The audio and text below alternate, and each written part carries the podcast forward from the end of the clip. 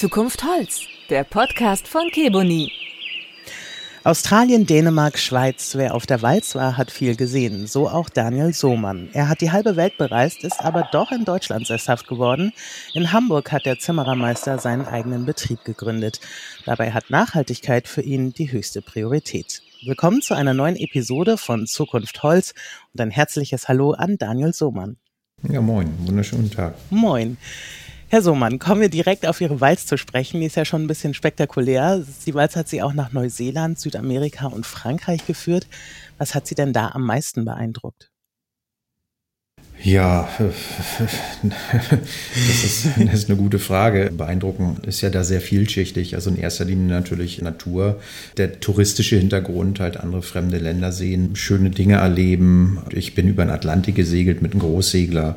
Das, das ist, ist jetzt gerade eine sehr viel Frage. Naja, es ist ja wohl in meinen Augen eher ungewöhnlich, oder? Dass man sich entscheidet, wirklich das zu kombinieren, die Walz und eben eine Weltreise. Kann man Nein, überhaupt nicht. Das ist überhaupt nicht ungewöhnlich. Das ist eine Konsequenz. Wenn man auf die Wanderschaft geht, dann macht man das auch weltweit. Und dann wird man bewandert und erfahren in dem, was man tut. Also es ist tatsächlich so, dass man, wenn man sich entscheidet, auf die Wanderschaft zu gehen, dann im Groben und Ganzen sagen wir im ersten Jahr Deutschland, im zweiten Jahr Europa und im dritten Jahr die weite Welt die weite Welt ist ja auch groß und dann guckt man halt, wo würde man sich dann eigentlich selbst gerne sehen. Also was ist halt der, tatsächlich der touristische Hintergrund daran? Mhm. Was will man an Ländern sehen? Und dann ist natürlich auch die Überlegung und die Frage, was will man da beruflich mitnehmen? Ja, kann man sich vorstellen, dort zu arbeiten? Kann man sich vorstellen, dort halt Techniken zu, zu erlernen, die man zu Hause nicht hat? Und da gibt es natürlich letztendlich eigentlich egal, wo man hinfährt, man kann ja immer was mitnehmen. Und äh, da ist Neuseeland in der Hinsicht oder Australien, wo ich war, in der Hinsicht sehr spannend, mhm. dass sie natürlich viel und also fast ausschließlich mit Holz arbeiten, was man hätte auch in Amerika leben können. Also dass dort halt sehr viel Holzrahmenbau in einer sehr hohen Perfektion betrieben wird, weil es halt eigentlich nur in Holzrahmenbau gebaut wird. Mhm. Und äh, Neuseeland ist natürlich in der Hinsicht sehr spannend, weil die sehr umfassende Wälder haben und sehr viel Grün drumherum haben und dementsprechend diese Ressourcen noch letztendlich nutzen. Ja. Konnten Sie dort auch Techniken erlernen, die hier nicht so üblich sind und setzen Sie die auch ein? Ähm, nein, würde ich sagen, tatsächlich nicht, weil wir in Deutschland doch oder Deutschland und Europa einen sehr, sehr, sehr, sehr hohen Qualitätsstandard haben mhm. und man dann doch oftmals sehr erstaunt ist, ja, wie die Qualitätsstandards in anderen Ländern sind. Da ist man doch manchmal sehr erstaunt. Also es gibt natürlich die Kleinigkeit, die man mitnehmen kann, aber bauphysikalisch Situationen, wie wir sie betreiben und ich würde mal sagen, tatsächlich in dieser Perfektion, wie es in Deutschland gemacht wird, das findet man kaum woanders auf der Welt. Also da sind mhm. wenig Sachen, die man so in der Form bei uns umsetzen könnte oder würde wollen. Verstehe. Würden Sie das dann so wieder tun? Also jetzt diese Route, ich meine, Sie waren drei Jahre unterwegs und auch empfehlen? wirklich die ganze Welt mitzunehmen? Ich glaube, jeder, der auf Wanderschaft geht, wird das tatsächlich für sich so mitnehmen. Die Route ist ja tatsächlich sehr individuell, wer halt wohin geht und ähm, wo er halt Spaß dran hat. Ich würde das natürlich definitiv jedem empfehlen. Also Neuseeland, Australien ist, ist es sehr spannend zu erleben. Ist halt weiter weg kann man nicht. Ich weiß von vielen Freunden, die sind durch Asien durch. Ich weiß von Freunden, die sind durch Amerika durch und und und. Also man, Südamerika, ich bin auch komplett durch Südamerika gereist.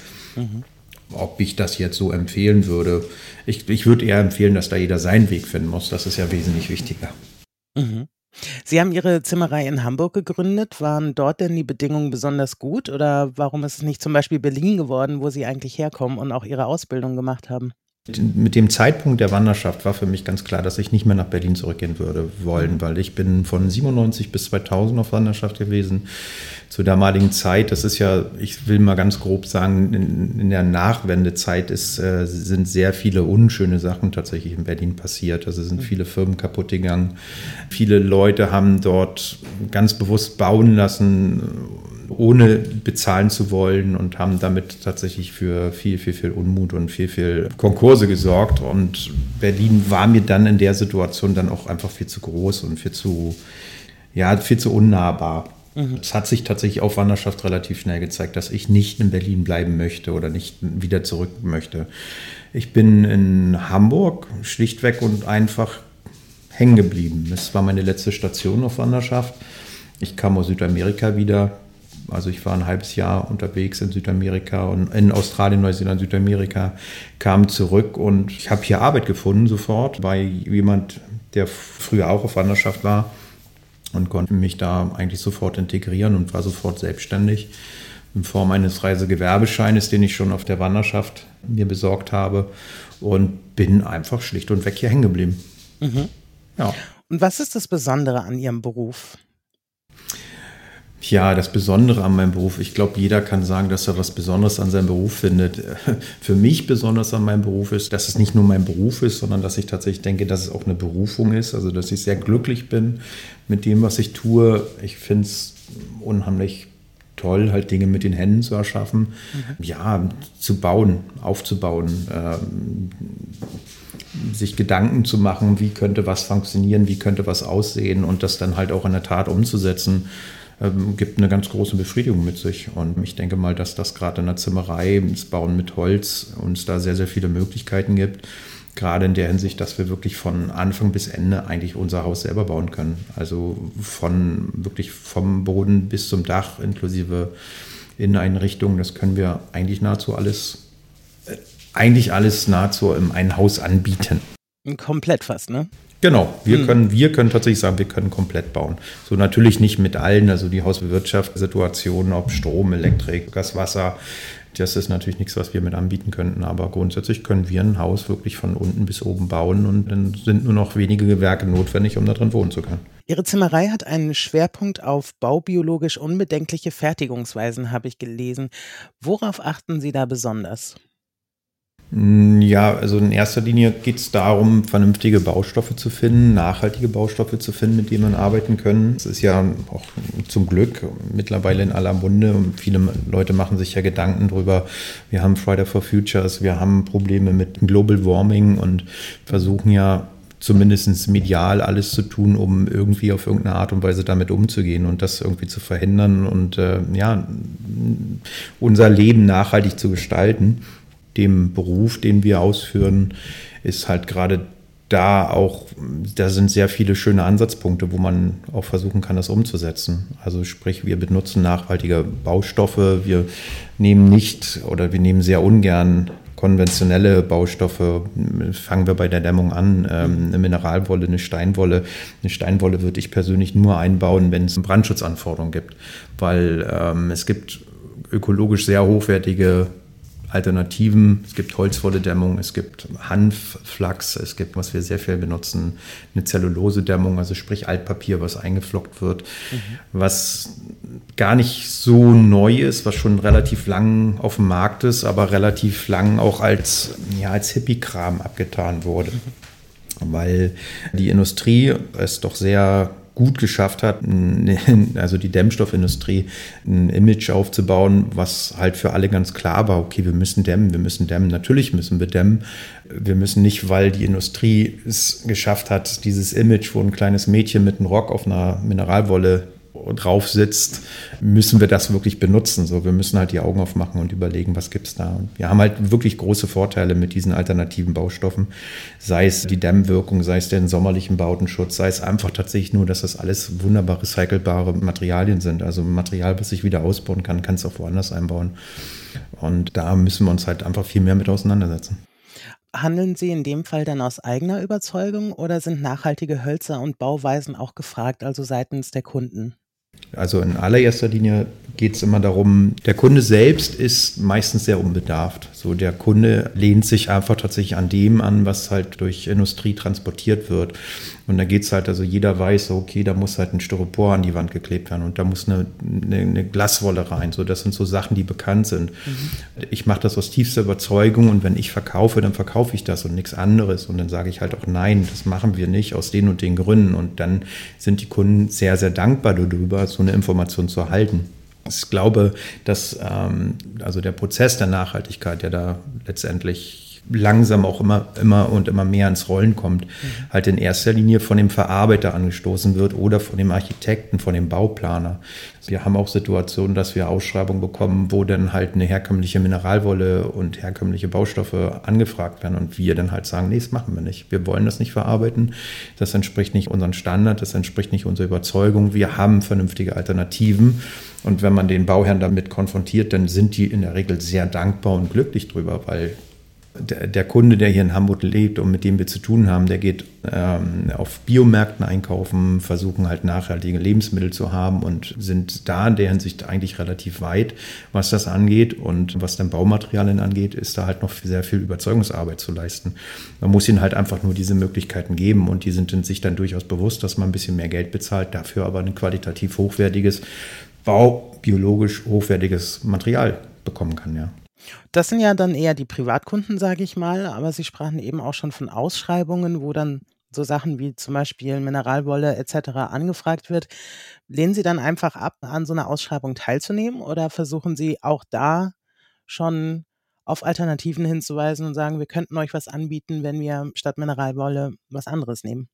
Ja, teils, teils. Ist leider so also einerseits leider, andererseits ist das halt einfach auch eine Wirtschaftlichkeit, die ich mit der Firma betreiben muss, aufgrund dessen, dass wir relativ groß geworden sind. Wir haben mhm. mittlerweile auch 20 Mitarbeiter, habe ich natürlich einen finanziellen Zwang und wenn wir größere Projekte haben und es geht dort um ein reines Renditeobjekt, eine Wohnungsbaugesellschaft, einen keine Ahnung, eine Hauseigentümergemeinschaft, wo es halt darum geht zu vermieten, da muss man sich oftmals leider den finanziellen Zwängen stellen und muss halt sagen, okay, wir haben Alternativen, können wir euch das mit anbieten? Wäre das unter Umständen eine Möglichkeit, das mit anzuwenden? Mhm. Aber manchmal ist das relativ schwierig, das dann durchzusetzen, weil halt doch nach wie vor Mehrkosten entstehen. Dann äh, ist das für eine Wohnungsbaugesellschaft zum Beispiel relativ unspannend, wenn es halt wirklich tatsächlich um Rendite geht. Mhm.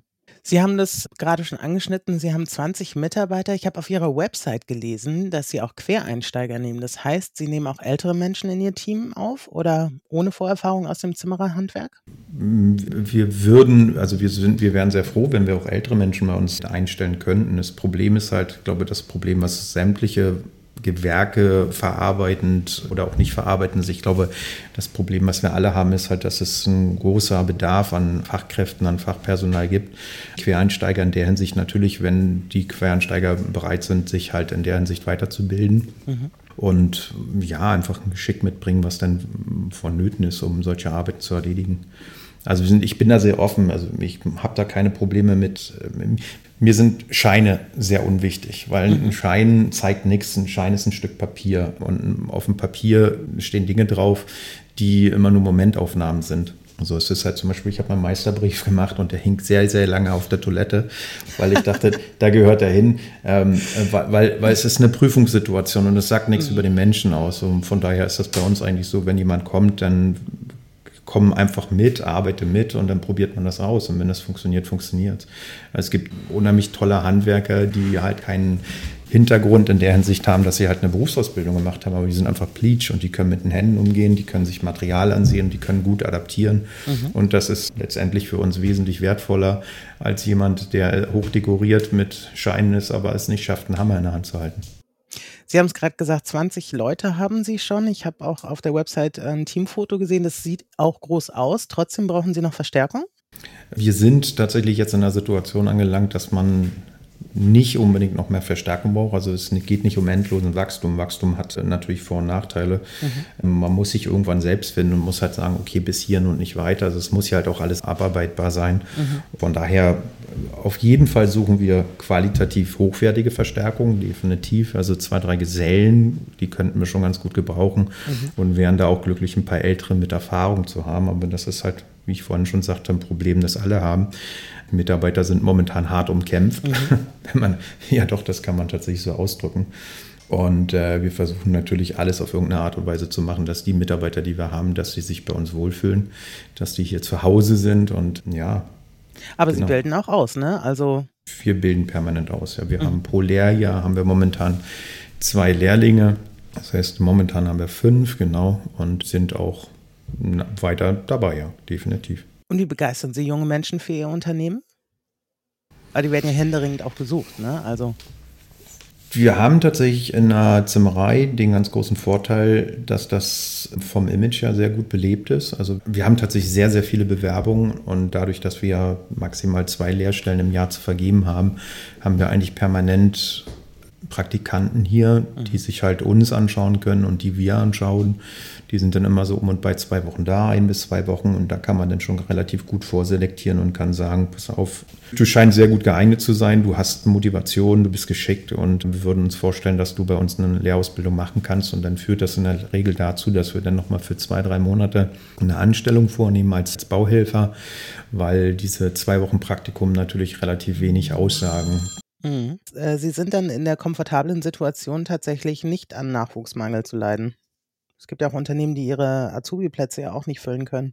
Nein, also das haben wir überhaupt nicht das Problem. Eher im Gegenteil, wir haben wesentlich mehr Bewerber, als wir ausbilden können und wollen natürlich. Also mhm. wollen würden wir schon mehr, aber auch das ist ja dann eine Sache von Qualität. Also man muss sich ja nicht den Laden voll mit Lehrlingen stellen und hat dann nicht die Möglichkeit, sich vernünftig auszubilden. Ja, klar. Ich meine, Holzmangel ist ein großes Thema, ne? also generell Baustoffmangel. Sind Sie davon auch betroffen? In Ihrer ja. Arbeit können Sie möglicherweise Projekte gar nicht umsetzen, weil Sie kein Material haben oder nicht ausreichend? Wir hatten tatsächlich das große Glück, dass wir aufgrund der Situation, dass wir als Großstadtzimmerei, ich sag mal, relativ weit gefächert sind mit den Dingen, die wir machen, also dass wir nicht hochspezialisiert sind und nur Holzrahmenbauhäuser bauen konnten wir uns eigentlich relativ entspannt in der Zeit bewegen. Also das war natürlich teuer, es war ja alles habhaft. Wir brauchten das nicht in so riesen Mengen, von daher kam man immer noch an Material ran. Es wurde halt extrem teuer und das konnten wir aber mit den Kunden in der Regel sehr gut kommunizieren. Und dadurch, dass so ein enorm großer Bedarf an Handwerk da ist und ähm, ja, hatten wir da nie Probleme mit. Also den Bauherren war es dann natürlich nicht egal, aber er war froh, wenn die Arbeiten dann gemacht wurden. Oder die Bauherren waren froh, wenn die Arbeiten ausgeführt werden konnten. Mhm. Sie sagten, dass es einen Peak gab im Sommer. Mhm. Und was die Preise betrifft, analog dazu denke ich mir auch die Verfügbarkeit.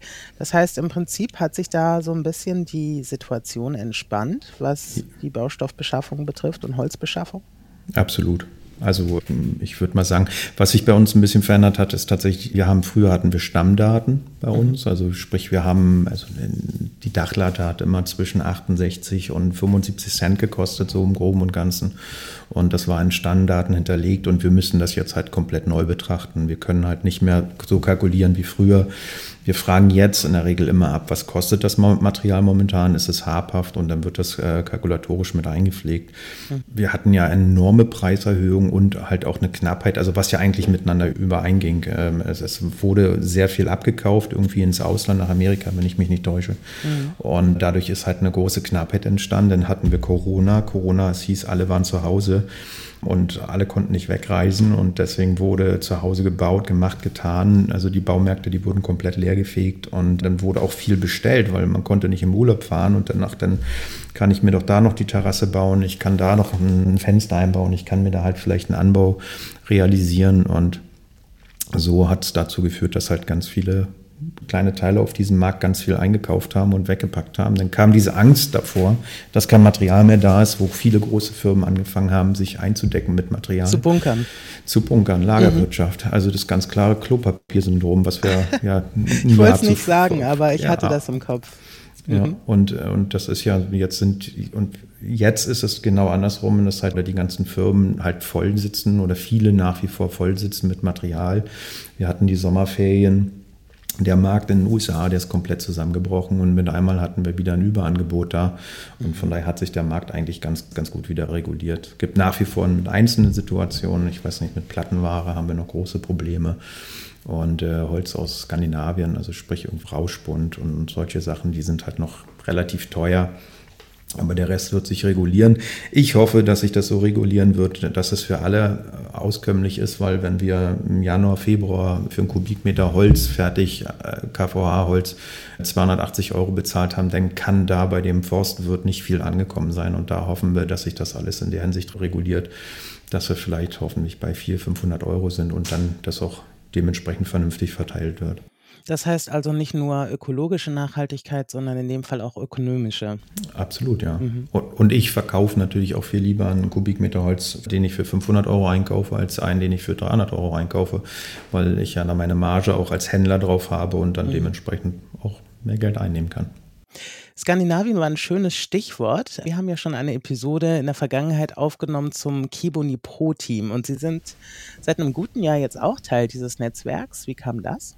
Wir haben einen Kontakt aufgenommen, also nicht wir, sondern der Außendienstler von der Firma Kibuni, der Herr Grave, hat uns kontaktiert, ich meine in der ersten Corona-Welle, weil da ist ja alles ein bisschen ruhiger geworden, Außendienstsituation war nicht mehr möglich.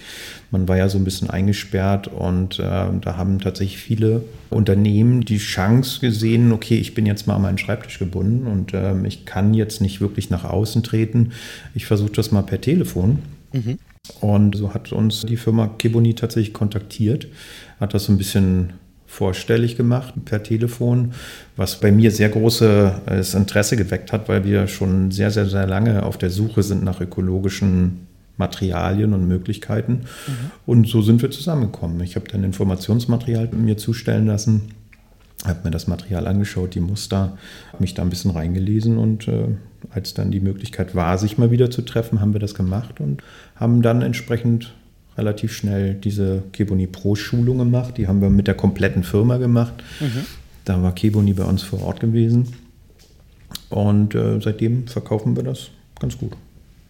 Und was finden Sie so besonders an Keboni? Also Sie haben jetzt das Thema Nachhaltigkeit ja auch angesprochen. Und was äh, hat Sie da an dem Holz sozusagen angesprochen, dass Sie da auch voll eingestiegen sind, inklusive die Pro-Team-Schulung und das in Ihr Portfolio aufnehmen, um das zu verbauen?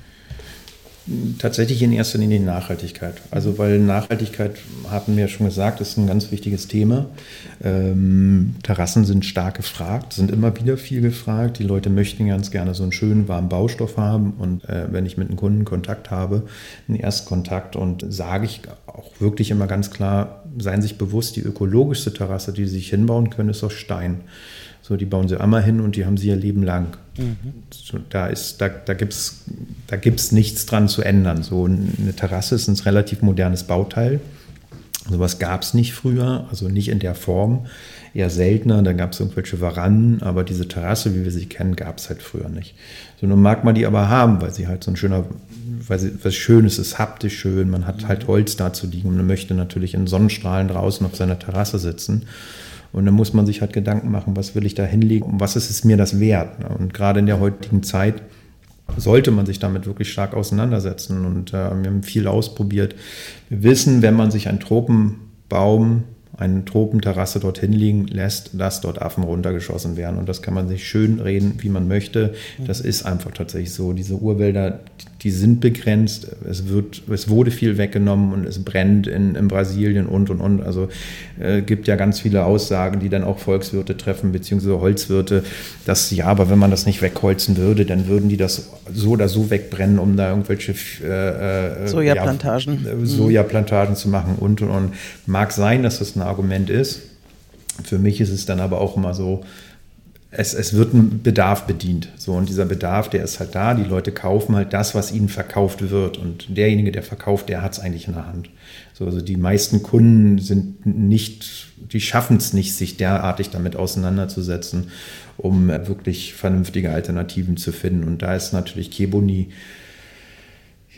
leider finde ich viel, viel zu spät. Das muss man tatsächlich sagen. Man mhm. hat sich wirklich gefragt, warum, wo war nie so lange? ähm, ist dann halt eigentlich in unser, in, bei uns mit ins Portfolio mit aufgenommen worden. Und, ähm, ja, und hat halt absolut seine Berechtigung. Und für mich in, tatsächlich in erster Linie die Nachhaltigkeit. Absolut, absolut, also das ist absolut Punkt Nummer eins. Mhm. Das ist halt für mich auch das Verkaufsargument ähm, und äh, dann geht es natürlich weiter, was die Qualität angeht. Die Optik sieht natürlich sehr, sehr edel aus. Kibuni Clear, ja, ja, einfach in seiner Grundform. Es sieht natürlich wirklich toll aus. Mhm. Und äh, das überzeugt die Leute auch. Die sind natürlich ab, manchmal ein bisschen abgeschreckt, weil es ja wirklich ein Premium-Produkt ist. Also mhm. aufgrund äh, der Preis ist auch Premium, das muss man natürlich sagen.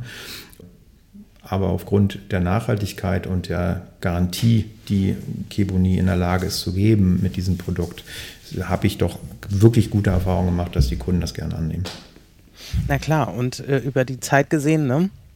Ähm, Absolut. Wenn es eine Garantie von 20 oder 30 Jahren gibt, das ist ja wahrscheinlich auch ein Argument für die Kunden. Absolut, ja. Wenn Zeit und Geld keine Rolle spielen würden, welches Projekt würden Sie aus Kebuni Holz realisieren? Oh. Das, das ist eine ganz spannende Frage.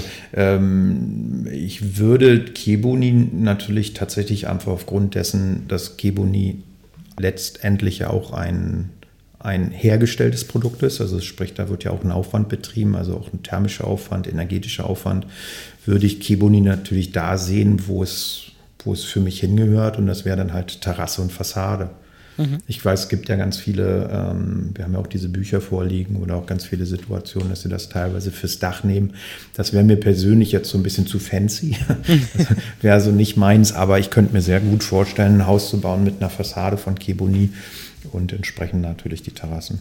Wir haben auch bei uns im Büro haben wir äh, einen sehr wunderschönen Tresen, wo wir oben das Keboni Boardwalk, Keboni Clear oben drauf haben und das sieht einfach schick und edel aus. Mhm. Ja, klingt toll. Ja. Herzlichen Dank, Daniel Sohmann, Inhaber von Holzbau Sohmann in Hamburg. Das war Zukunft Holz, der Podcast von Kiboni. Vielen Dank fürs Zuhören und bis zum nächsten Mal. Einen wunderschönen Tag. Tschüss, tschüss. Tschüss, vielen Dank.